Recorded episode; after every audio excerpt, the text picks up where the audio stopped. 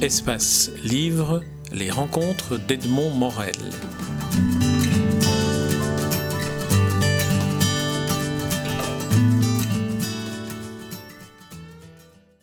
Jean-Christophe Yu, je suis très heureux de vous rencontrer à l'occasion de la réalisation et de la diffusion bientôt, en tout cas sur une chaîne euh, de la télévision belge francophone, du dernier documentaire dont vous êtes le réalisateur sur la piste de Bin, un film documentaire qui est en même temps une histoire intime, personnelle, générationnelle qui raconte votre euh, filiation chinoise et en même temps un portrait de l'histoire de la Chine depuis 1900, euh, les années 20, depuis euh, l'émergence de, la première République chinoise. Alors, j'aimerais d'abord que vous nous racontiez la, genèse de ce film, de la réalisation de ce film pour vous. Mais je suis, je m'appelle donc Jean-Christophe Yu et je suis donc, comme mon nom l'indique, d'origine chinoise. Je suis un quart chinois depuis longtemps trottait dans ma tête le, désir de faire quelque chose, de, réfléchir à mes racines, de venir réfléchir à l'endroit d'où je venais. Et tout cela était nourri, euh, et s'est nourri encore plus ces dernières années, par les rencontres que je peux faire dans les milieux émigrés euh, d'aujourd'hui, dans toutes les, tous les lieux d'immigration belges aujourd'hui parlant avec les, immigrés de, évidemment italiens qui sont ici depuis très longtemps, mais des, immigrés euh, marocains, des immigrés euh, turcs, des immigrés euh, russes, même que, qui, sont, qui, qui, qui, sont autour de moi, je me suis rendu compte à quel point le message dont ils me faisaient part, l'expérience de leur propre vie, me renvoyait mes propres racines. En quelque sorte, les écoutant, je me suis redécouvert des racines non seulement chinoises, mais immigrées. Je suis le, le petit-fils d'un immigré chinois. Je me suis redécouvert immigré immigrés, étrangers, je vais employer les grands mots, en Belgique.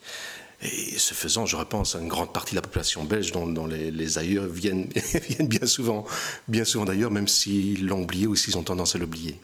Voilà. Donc la motivation, elle est venue euh, de, par là notamment. Elle est venue aussi de, de, très loin, euh, et c'est ce que je raconte dans le film.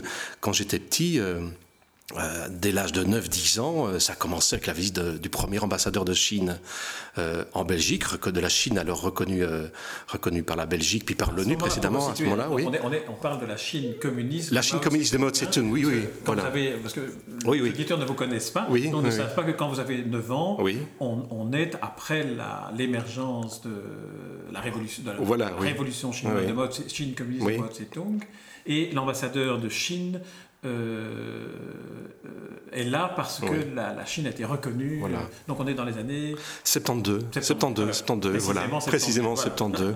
voilà, la Chine a été reconnue par l'ONU. Je veux dire enfin, un des plus grands pays du monde qui était toujours au, banc des nations, de, ça commence à bien faire. La reine Elisabeth avait déjà précédé les choses puisqu'elle avait déjà fait un voyage en Chine.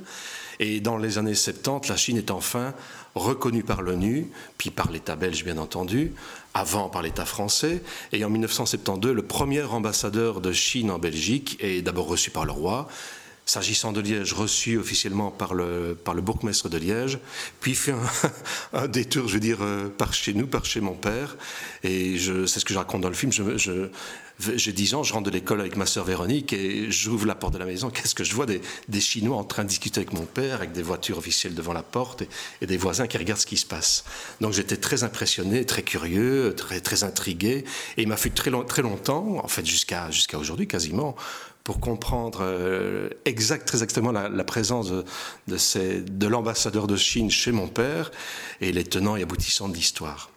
Voilà, donc ça a commencé par ça par une, anecdote amusante, euh, révélatrice aussi, quand j'avais 10 ans, et puis par des nourritures de, vie personnelle tout au long de, ma vie, et jusqu'aux rencontres euh, des immigrés que je continue à faire aujourd'hui avec beaucoup de plaisir. Alors, vous avez évoqué quelques épisodes de l'histoire chinoise et de l'histoire des relations Belgique-Chine, notamment la visite de la reine Elisabeth dans la Chine de Mao Tse-tung et euh, l'admission de la Chine euh, à l'ONU. Ces images-là se trouvent dans votre film, qui est, en, quelque sorte, si on devait le décrire, c'est un, un, film qui, à travers une histoire individuelle, donne un coup de projecteur sur l'histoire euh, mondiale, notamment l'histoire, l'histoire de la Chine.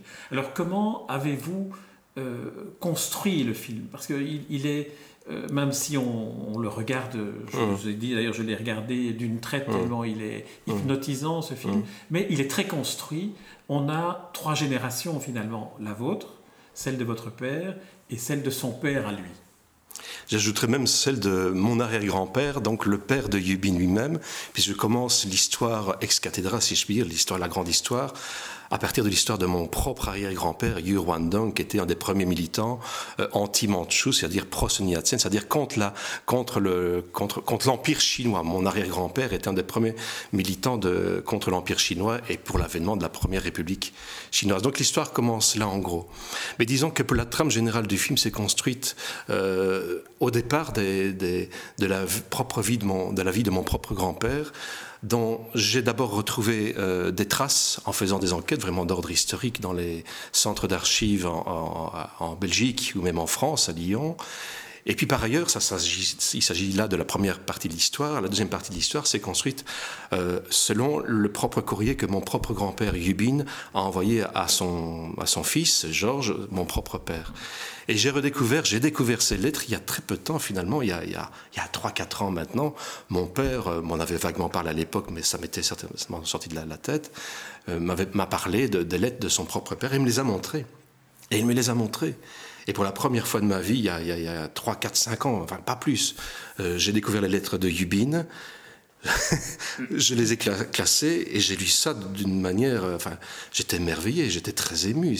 À travers ces lettres-là, je, me rendais compte à quel point non seulement il y avait de, des sentiments de, mon propre grand-père qui devenait quelque chose de tout à fait charnel. C'était pas, c'était plus un être abstrait, quelqu'un de tout à fait charnel, qui avait des sentiments, des peurs et, des espoirs. Mais à travers ces lettres, je voyais aussi, euh, point derrière, l'histoire de la Chine, tout simplement. Alors m'est venue l'envie de réécrire, enfin, de, pas réécrire, de réinterpréter l'histoire de la Chine d'après la, après la Révolution après 1949 au travers des lettres de, de mon grand-père Yubin. La trame, c'est un peu celle-là. Alors comment se fait-il, pour ceux qui n'ont pas vu le film, que le lien qui s'est établi entre votre père et votre grand-père était un lien épistolaire. Comment c'est-il que votre grand-père se trouvait en Chine alors que votre père était en France puis en Belgique? Voilà, donc, très rapidement, mon grand-père est donc venu en Belgique, en France, en Europe dans les années 20 pour faire des études, comme beaucoup de jeunes étudiants chinois à l'époque, au nombre desquels il y avait d'abord d'ailleurs Xu Enlai, Premier ministre très connu de la Chine populaire, ou Deng Xiaoping, qui était aussi un très grand dirigeant chinois jusqu'à il y a quelques années. Donc mon grand-père faisait partie de, cette, de cette mouvance-là. Il a fait des études, il a, fait, il, a suivi des mouvements militants, il s'est investi euh, politiquement en Europe, en France en Belgique pour le, bien-être, pour, la dignité de la Chine, qui à l'époque, faut le rappeler, était, euh, était colonisée. C'était un État colonisé, complètement colonisé, occupé occupé par les puissances occidentales. Il ne faut jamais oublier ça dès lors qu'on réfléchit à la Chine d'aujourd'hui. À l'époque, la Chine est un pays soumis L'image du petit chinois, c'était le tireur de pouce-pouce point barre. Et celui qui écoute les ordres de l'occidental, qui, est toujours, qui, a toujours, qui sait toujours ce qu'il faut faire. Comme aujourd'hui d'ailleurs. La première phrase de Malraux, euh, la citation fameuse de, Malraux, qui dit en Shanghai, en voyant un parc, euh, qu'il voit une indication interdit aux chiens et aux Chinois. Et aux Chinois. Quelle humiliation C'est symbolique de l'humiliation que les Chinois de l'époque vivaient. C'était terrible. Donc mon grand-père s'est battu, fait partie des, mouvements militants qui se sont battus contre ces a priori-là. Il s'est investi dans des mouvements politiques.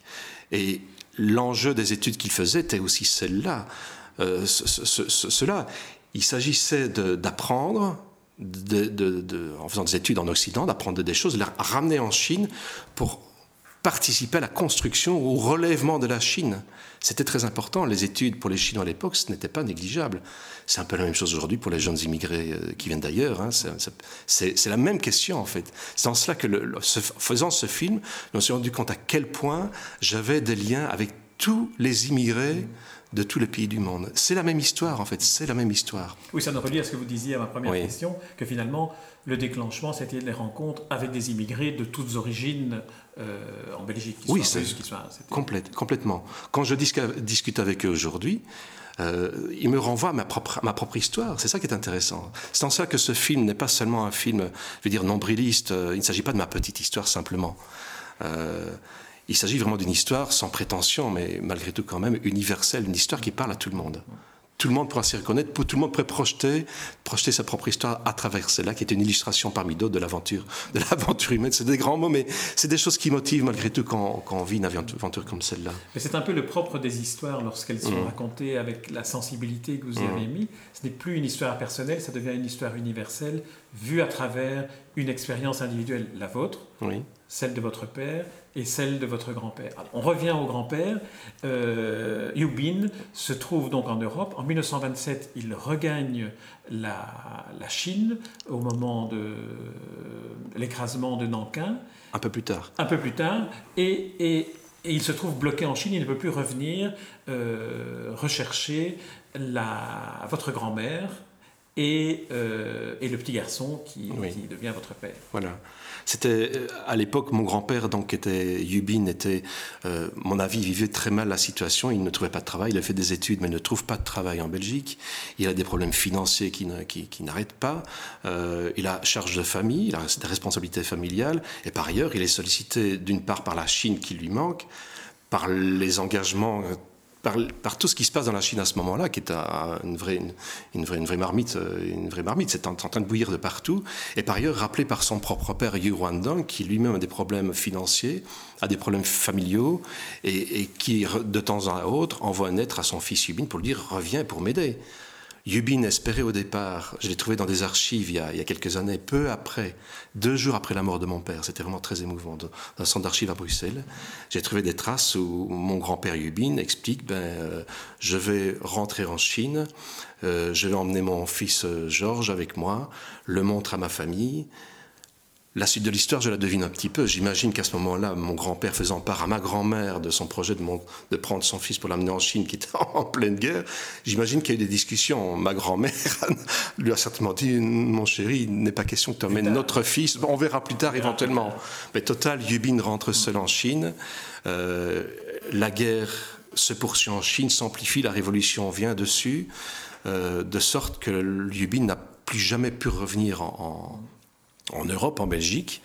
Euh, et les seuls liens qui, existaient dorénavant entre, l'Asie et l'Europe, entre mon père et son propre père resté en Chine, étaient le, courrier, la, correspondance, exclusivement exclusivement. Et alors c'est ça qui est très émouvant aussi dans votre film, c'est que ces lettres, on les découvre par le, par le biais de leur lecture, par un, par un comédien qui, qui, les lit.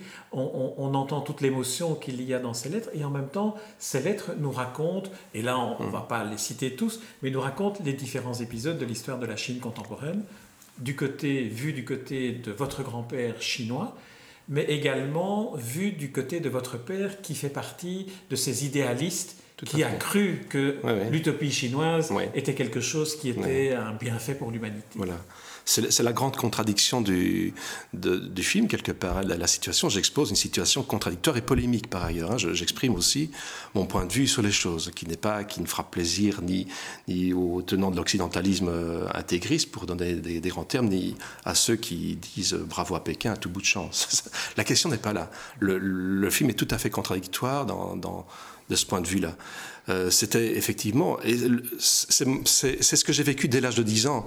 J'ai grandi dès l'âge de 10 ans dans, dans un univers où la Chine populaire, ben, c'était les, revues, les magazines euh, de, Pékin, Information, on voyait des beaux visages chinois, des beaux paysans, tout le monde était bien nourri, heureux, sans aucun problème, il y avait des fleurs partout, c'était coloré, c'était extraordinaire.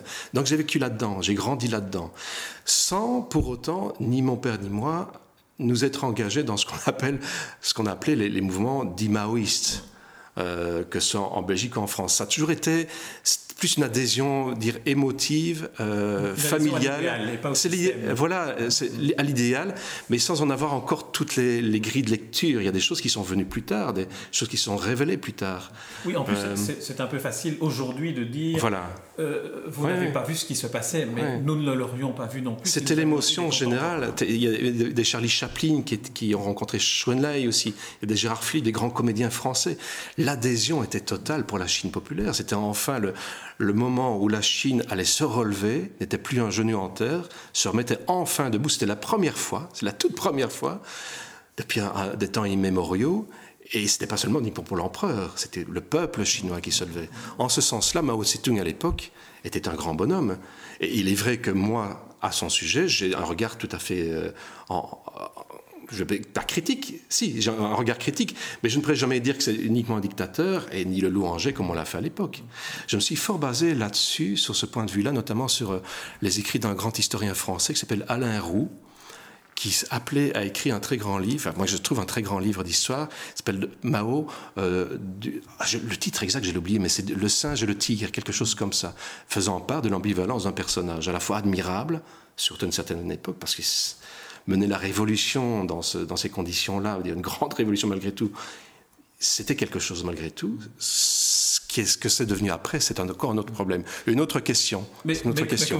que, vous, évoquez aussi, on ne peut pas vous prendre au ah, piège d'avoir occulté, par exemple, le grand bond en avant et la famine qui a tué 30 à 40 millions de Chinois. Et qui est une des causes du suicide de mon propre grand-père, par ailleurs. Hein. Euh, J'en évoque d'un côté l'enthousiasme qu'il y avait, les naïvetés qu'il pouvait y avoir euh, qui était ressenti à la fois en Chine mais aussi en Europe. Et à l'intérieur de ça, ben, les, les, questions de mon propre grand-père, qui de l'être dithyrambique au sujet de la Révolution devient, devient, non pas sceptique, mais de plus en plus silencieux. Un silence étonnant. Qu'est-ce qu'il veut dire ce silence Et des mises en garde. Ça veut dire que votre père lui exprime le souhait de vouloir aller lui rendre visite. Et on voit dans ses lettres euh, très subtilement comment mm. il dit je préfère que tu ne viennes pas, mais je ne peux pas te dire pourquoi. Voilà, oui, oui. oui. Il voulait, avec ma mère, en fait, s'installer en Chine, qui était vraiment considéré à l'époque comme le pays qui allait se relever, qui allait mener toute l'humanité vers un socialisme radieux sans aucun problème. C'était l'enthousiasme d'après-guerre aussi. Hein. Il n'y a que, eu que des, gens, 90% de gens sincères qui sont allés dans cette aventure-là. 90% de gens sincères, et 10%, je ne vais pas dire d'imbéciles, mais d'escrocs, de, gens qui le sont devenus plus ou moins malgré eux. En fait, ce que, dit Alain Roux, s'agissant de cette époque, c'est il disait que c'était une, folie furieuse qui s'est passé. C'était le délire complet. Je parle de l'époque de la révolution culturelle notamment, du grand bond en avant, etc., etc. Donc là, on est dans les années 1950 voilà, jusqu'à fin des années 60. Euh, le, grand bond en avant, c'est une modification de la structure économique et industrielle du pays, mais qui a entraîné une famine. Euh, des millions de morts. Des, millions de, 30 à 40 millions de morts, de faim. Et la révolution culturelle, qui a été une mamie sur tout ce qui était considéré, entre guillemets, comme bourgeois et donc, euh, c'était l'époque où tous ces intellectuels étaient envoyés, entre guillemets, à la campagne. Oui, tout à fait. Et votre grand-père fait partie de, de cela. Mon grand-père, euh, visiblement, était, avait, comme d'autres Chinois, dit ce qu'il pensait du grand bon avant, des, des erreurs, des, drames et des crimes qui avaient été commis. Ce n'a pas été accepté par les, locaux, locaux du, pouvoir. Et il était envoyé en prison, condamné en, en prison, à 15 ans de prison pour cela. Il l'a dénoncé comme des milliers d'autres oui, oui, tout à fait, invités. Hein. C'était euh, le, fameux épisode des 100 fleurs, où on invitait tout le monde à dire ce qu'on pensait du régime. Et... le régime était pris au dépourvu. Il a ouvert une porte et il s'est fait complètement. Mais c'est ça qui est paradoxal en fait. C'est derrière des belles idées, le grand bond en avant, c'est une belle belle idée en, soi. La commune populaire, c'était, il s'agissait d'une référence à la commune de Paris. Vous voyez, donc, toutes des choses qui parlent aux, progressistes sincères de, tout pays du monde. C'est important. Alors, grand bon avant, c'est beau comme formule. Les sans-fleurs, la révolution culturelle aussi. Euh, on demande au peuple de tirer sur le quartier général, feu sur le quartier général, remettre en cause les édiles, etc. A priori, a priori, c'est des belles images, c'est sympathique. Et qu'on ne reçoit que ces images-là de l'étranger, de Chine en l'occurrence, mais ça ne peut emporter que l'adhésion des gens, et surtout des militants euh, qui s'engagent depuis la Deuxième Guerre mondiale, au moins pour, euh, pour un autre monde, pour le socialisme, pour la fraternité, etc. Mais derrière tout ça, il y a, y, a, y a, des escroqueries, il y a des jeux de pouvoir, il y, a des, y a des maladresses, il y a des imbécilités. C'est l'humanité, ça. Alors, justement, c'est cet engrenage-là que l'on voit bien, un engrenage qui tourne dans un sens, celui de l'illusion et l'utopie du côté européen, occidental, avec votre père qui y mmh. croit, et du côté chinois, votre grand-père qui lui dit Je me rends compte que ce que nous vivons n'est pas aussi idéal que ce que je t'en ai dit jusqu'à présent. Euh, j'aimerais qu'on parle maintenant de, votre père et de, son, et son engagement à lui, parce que là, mmh. c'était vraiment. J'ai eu le sentiment qu'il représentait vraiment une grande part de ce que les, les, idéalistes européens ont pu considérer en voyant l'aventure chinoise il est engagé dans le Parti communiste, il est un ami euh, de Joris Ivens. Mhm. Euh, alors comment, comment s'est-il construit, euh, votre père, intellectuellement et, et politiquement? Ça, c'était les, hasards de la vie, un petit peu. Hein. Mon père vient d'une famille, euh, sa propre mère était une, femme d'ouvrage, donc globalement, c'est la condition ouvrière que mon père a connue dans, son enfance, même la misère dont il m'a fait part euh, de temps en temps, surtout à la fin de sa vie. Donc c'était pas facile. Donc quelque part, socialement, il était conditionné. Ça ne veut rien dire encore, ce genre de choses-là, hein. c'est ambigu. Mais enfin, malgré tout, il vient d'un milieu qui n'était pas facile, pour le moins.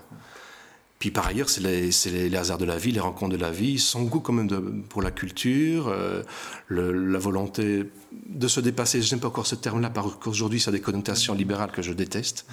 Mais, je vois bien, je vois bien l'idée. Il était comédien, il a joué dans un des films de Jean Renoir. Voilà, c'est ça, oui. De Voilà. Il a, vu Jean Cocteau, il a travaillé dans un film de Jean Cocteau, il était comédien au théâtre, euh, il a fait, il a fait lui un petit rôle dans un film de, Jean Renoir, et il a rencontré Joris Ivens via la Cinémathèque de, Paris, dirigé à l'époque par le grand Henri Langlois. Donc globalement, il faisait partie d'un monde euh, culturel qui était engagé déjà politiquement. Renoir était un compagnon de route du Parti communiste. Euh, Joris Sivens, c'est pareil. Joris Sivens, c'est un, soutien, euh, je ne vais pas dire presque total, parce que ce n'est pas juste non plus de, la Chine populaire de l'époque. Il investissait beaucoup d'espoir aussi à l'époque. Hein. C'est lui qui a fait ce, très long film, Comment Yukon déplaçait oui, les déplacer les montagnes. Cinq, documentaires sur la Chine, qui était le portrait idéalisé de ce que représentait le rêve chinois. Tout à fait, oui. Qu'il a remis un petit peu en cause à la fin de sa vie avec une histoire de vent. Hein. Joris Stevens, le dernier film de Joris Stevens, c'est un, est un regard un petit peu sur son propre engagement, qu'il ne remet pas en cause complètement, mais sur lequel il a un regard critique. Hein. Donc ça, voilà, c'est le dernier film de Joris Stevens. Donc mon père a côtoyé ces gens-là. Et puis par ailleurs, euh, à peu près à ce moment-là aussi, il rencontre globalement, enfin, il rencontre ma mère, qui euh, Fanny Renaud, qui est la, fille de, résistants communistes, ma grand-mère résistante communiste, internée à Monthausen, mon grand-père Paul Renaud, échevin communiste, artiste, euh, résistant communiste aussi. Donc les hasards de la vie, les rencontres et les goûts personnels aussi ont fait en sorte que mon père s'est naturellement engagé dans cette voie qui, qui promettait un avenir radieux pour, pour l'humanité. Lequel avenir radieux euh, je ne mets pas en cause, je ne mets pas euh, complètement en cause. Veux dire, le début du film commence aussi avec une évocation d'un très beau film français qui s'appelle Le cerf-volant du bout du monde. C'est un film des années 50 euh, dans lequel un des frères Prévert s'est impliqué d'ailleurs et pour lequel mon père était pressenti à un moment donné. Ça n'a pas marché parce que finalement, le monsieur chinois qui était nécessaire dans le film au début du film devait être plus vieux que mon père n'était à l'époque. Mais bref, donc j'ai un attachement à ce film que j'ai vu et ce film raconte dans les années 50 en gros une histoire d'amitié entre, entre des enfants chinois et des enfants de, et des enfants Paris, de Paris. Voilà, c'est l'univers dans lequel j'ai grandi, c'est l'univers que mon père a, a, appris à goûter, m'a transmis d'une certaine manière, et son engagement communiste était, était naturel, quoi, était tout à fait naturel comme l'était voilà, celui de, millions et de millions de gens. Alors, euh, on va, bien entendu, on ne va pas pouvoir évoquer tous les, tous les aspects du film, mais il y en a un sur lequel j'aimerais, j'aimerais revenir, qui est, euh, d'une certaine manière, ce projet euh, qui est un projet de raconter aussi une filiation, en plus de, en plus de l'histoire chinoise, une filiation. Il y a aussi en filigrane la filiation entre vous et votre père. Parce que je, me suis dit, en voyant au terme de la, vision du film, je dans le fond, on a là Jean-Christophe Hu qui parle aussi de son père et qui en parle tout le temps en parlant d'une filiation. Alors, qu'en est-il? Comment, s'est construit le, film dans, la relation de vous à votre père, qui est aujourd'hui décédé? Oui. Euh, je veux dire de, manière naturelle, mais euh, quand j'ai commencé à parler de ce film, mon père commençait vraiment à devenir vieux. Euh, je lui faisais part de, mes intentions, de mes projets, de mes rencontres aussi, des découvertes que je faisais de temps en temps, des, traces de son propre père en Belgique et, en France aussi. Euh, mon père était dans l'attente, était dans l'attente de, tout cela. Mais il, est vrai que j'ai toujours eu un rapport de c'est difficile de parler ça comme ça de son propre père, mais enfin de, complicité avec mon père. Je me suis toujours retrouvé dans. Il a toujours eu un côté brouillon dont, dont j'ai hérité en partie aussi, mais qui était gage aussi de, richesse et d'imagination aussi. C'était un homme euh, qui était très fraternel, qui était disponible, disponible aux autres, plein de plein de défauts, enfin plein de défauts euh, liés à ce genre de personnage, bien entendu, mais mais plein de chaleur, plein de, plein de sincérité aussi. Et, je voulais que ce film soit quelque part aussi euh, ah, une sorte de, pas de clin d'œil, mais de, C'était un cadeau que je voulais faire à mon père. Voilà. il est clair que sa disparition, euh, il, y a, plus presque trois ans maintenant, c'était un coup, bien évidemment. Hein. Il n'aura jamais vu la fin de l'histoire. Il n'aura jamais vu la fin de l'histoire. Mais voilà. Et je me suis toujours retrouvé dans les idéaux de mon père, que j'ai peut-être construit un peu différemment, puisque moi, j'ai eu la chance de faire des études que mon père n'a pas eu le temps, n'a pas eu l'occasion de faire. Il venait d'une famille pauvre quand même. Il était élevé par sa mère, hein, qui était, qui était vraiment, qui n'était vraiment pas riche. Donc j'héritais de tout ça et j'ai donné peut-être une structure un peu différente parce que j'ai fait des études, j'ai relié ça à d'autres éléments, comme tout le monde fait en apprenant euh, dans la vie. Et je, je, suis une sorte, je peux le dire avec fierté, une sorte de prolongation de ce que mon père a, a aimé, euh, a entretenu. Euh, ah tout à fait, oui, je revendique ça.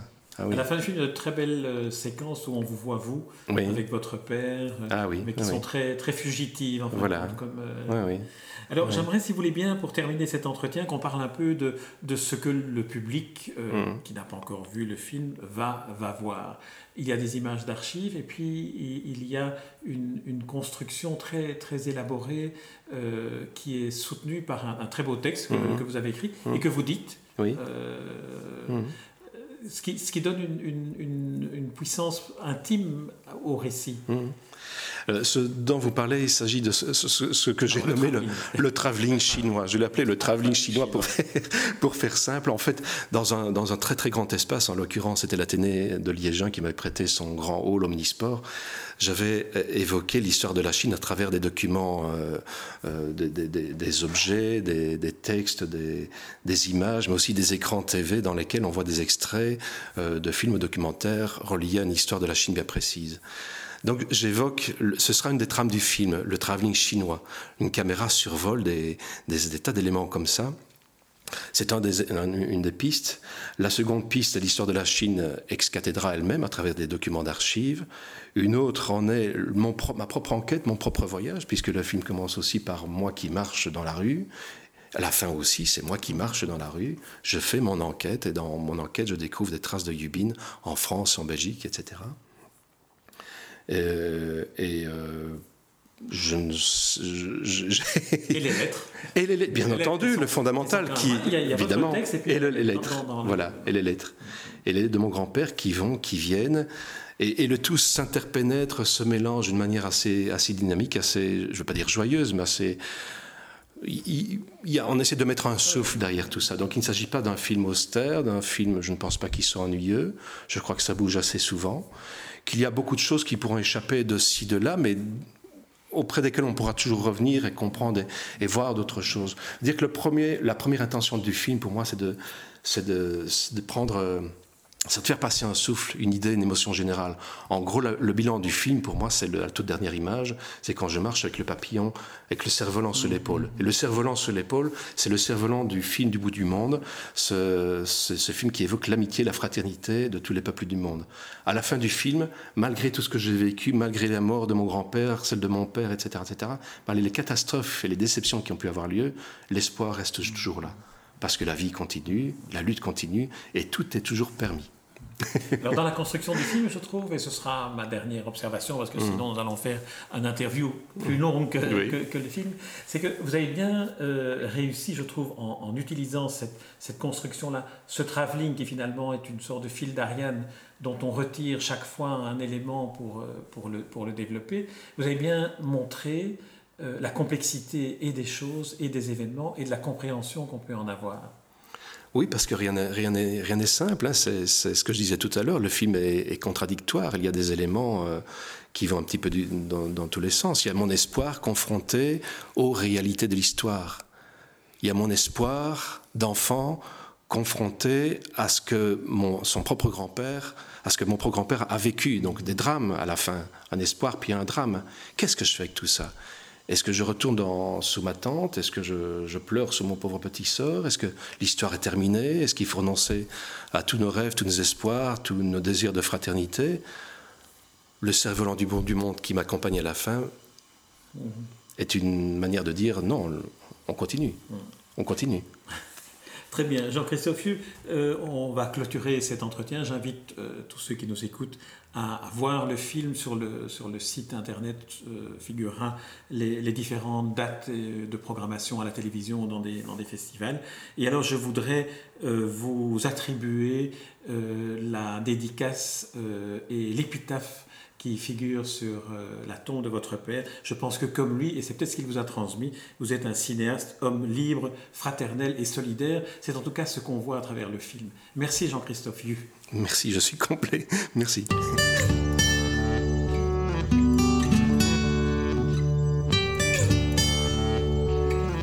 Espace Livre, les rencontres d'Edmond Morel.